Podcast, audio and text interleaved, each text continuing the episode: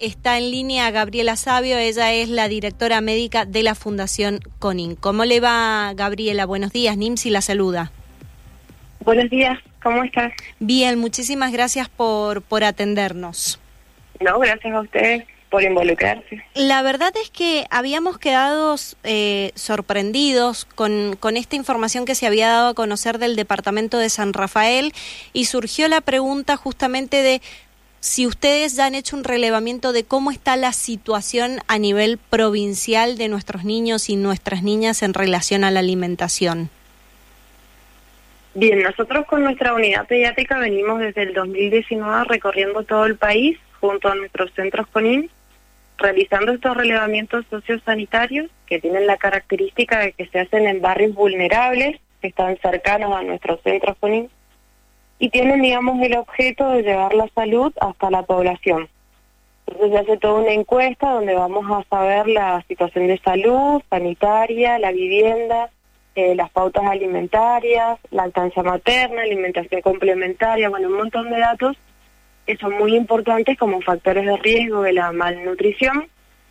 Y con eso también vamos a pesar y medir a todos los menores de 5 años, a las mamás que estén embarazadas, y se va a hacer todo lo que es el control pediátrico. Como digo, eso lo venimos haciendo en todo el país. Eh, los datos procesados del año pasado, con dar referencia a todos los indicadores, nos dicen que 6 de cada 10 niños de estos lugares, que son zonas vulnerables, repito, eh, están con malnutrición. Es, es lo mismo, sí, es lo mismo decir que están con malnutrición a que están con desnutrición. No, la malnutrición abarca todas las formas clínicas de desnutrición, agudas, crónicas, déficit de micronutrientes y también el sobrepeso y la obesidad. Y eso es lo que va cambiando en las distintas regiones del país. Nosotros a nivel nacional eh, tenemos el 32% de nuestros niños en estas zonas vulnerables que se encuentran con desnutrición, o sea, tasas persistentes que seguimos teniendo. Y un 28% están con sobrepeso y obesidad de acuerdo a las regiones del país eso va cambiando, en el norte predomina más la desnutrición y en todo lo que es provincia de Buenos Aires el sobrepeso y la obesidad, que se empieza a ver en etapas muy tempranas. Y asociados a la desnutrición vemos factores como eh, la interrupción de la lactancia materna, el consumo de alimentos inadecuados de acuerdo a las edades, o sea, disminuye el consumo de alimentos que se consideran nutritivos y aumenta el consumo de alimentos eh, que, son, que tienen calorías vacías, que son más económicos. Claro. También es muy vemos como factor trascendente la educación del adulto que esté a cargo. La mayoría de los niños que se encuentran con desnutrición, sus papás no han podido terminar en la escuela secundaria. La verdad que, que, son muchos, muchas aristas y muchos aspectos para, para poder tocar, pero justamente uno de los que mencionás tiene que ver con el consumo de alimentos eh, nutritivos, que, que, hay una disminución en esto, y esto se da, se venía dando ya o se, se empieza a incrementar cada vez que están estas crisis económicas que atraviesa la Argentina, como la que estamos atravesando actual, con una inflación altísima, con una canasta básica total eh, también que tiene que superar los 100 mil pesos. ¿Cómo, ¿Cómo se dan estas relaciones? Los patrones de consumo se vienen alterando hace algunos años y están exacerbados, por supuesto, por la crisis sanitaria y económica que está atravesando el país, dado el costo alto de los alimentos este, más adecuados, digamos, acuerdo de los grupos para poder aportar todos los nutrientes que se consideran esenciales. Entonces se ven las dos cosas, la disminución del consumo de alimentos eh, que aportan nutrientes, pero también el aumento del consumo de alimentos inadecuados cada vez a edades más tempranas. Aún en menores de un año se observa consumo de alimentos inadecuados. Esto también tiene mucho que ver con el recurso económico, por supuesto, y el valor de los alimentos, pero la educación, que es fundamental eh, que podamos brindar a estas poblaciones para el mejor uso de los recursos y una alimentación más adecuada para los pequeños.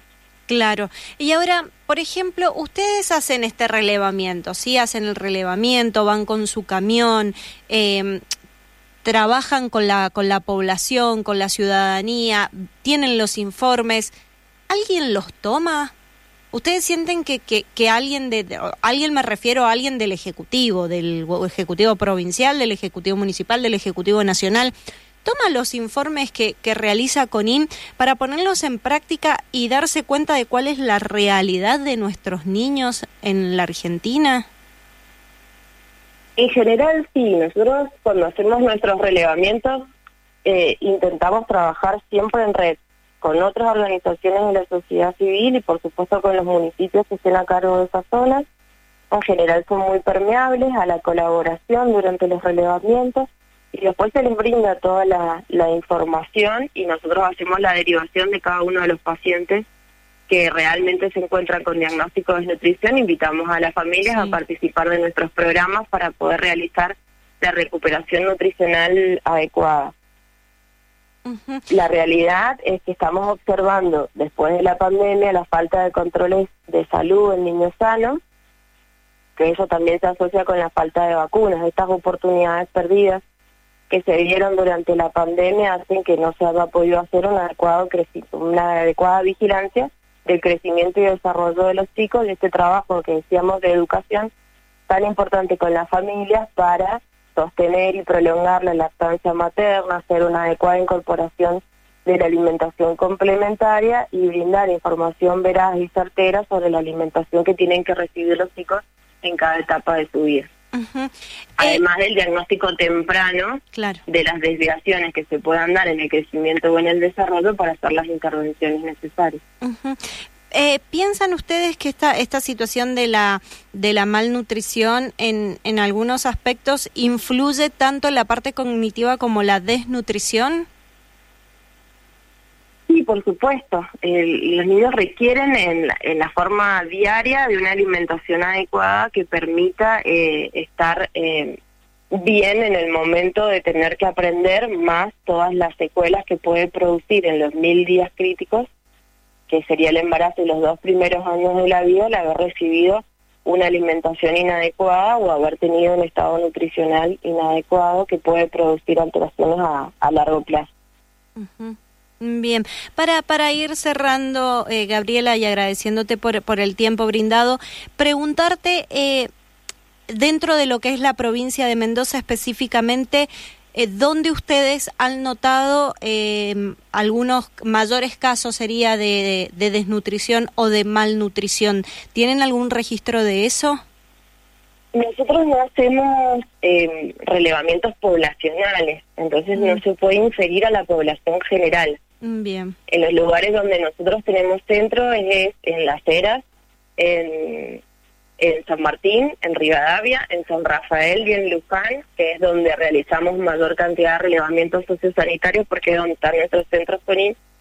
Y sin duda hoy nuestra mayor población es el departamento de Las Heras, pero porque allí están nuestros centros modelo que son más grandes y que tienen mayor capacidad operativa, no solo está nuestro centro de prevención, sino nuestro centro de recuperación nutricional. Entonces, planteo a nivel un poco más macro, ¿cómo está la provincia de Mendoza en relación a otras provincias? ¿Esto lo tienen? Como yo te decía, no tengo relevamientos que sean poblacionales, solamente vamos a hacer los relevamientos de los niños en los lugares a los cuales nosotros vamos, que son barrios vulnerables. Y en Mendoza se sostienen los mismos valores que se han sostenido a nivel nacional. Mendoza da como la media nacional en los ah, relevamientos que nosotros realizamos. Seis de cada diez niños se encuentran con desnutrición.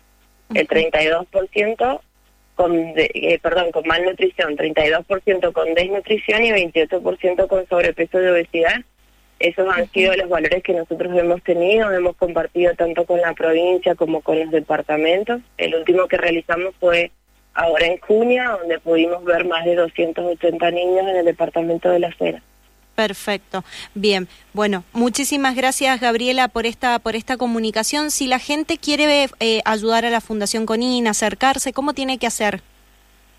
Eh, nos van a encontrar en nuestra página www.conin.org.ar y bueno, y cada uno de los departamentos que nombré tienen también sus centros CONIN, que son otras organizaciones de la sociedad civil que replican el modelo. En nuestra página pueden encontrar el contacto también de cada uno de ellos. Invitamos a los colegas y a los equipos de salud a hacer una detección temprana y una derivación oportuna para poder recuperar a estos niños y regalarles la oportunidad de que puedan desplegar todo su potencial y a la comunidad en general si nos puede ayudar para poder realizar estas acciones. Bien, muchísimas gracias. No, gracias a ustedes. Hasta, luego. Gracias por su interés. Adiós.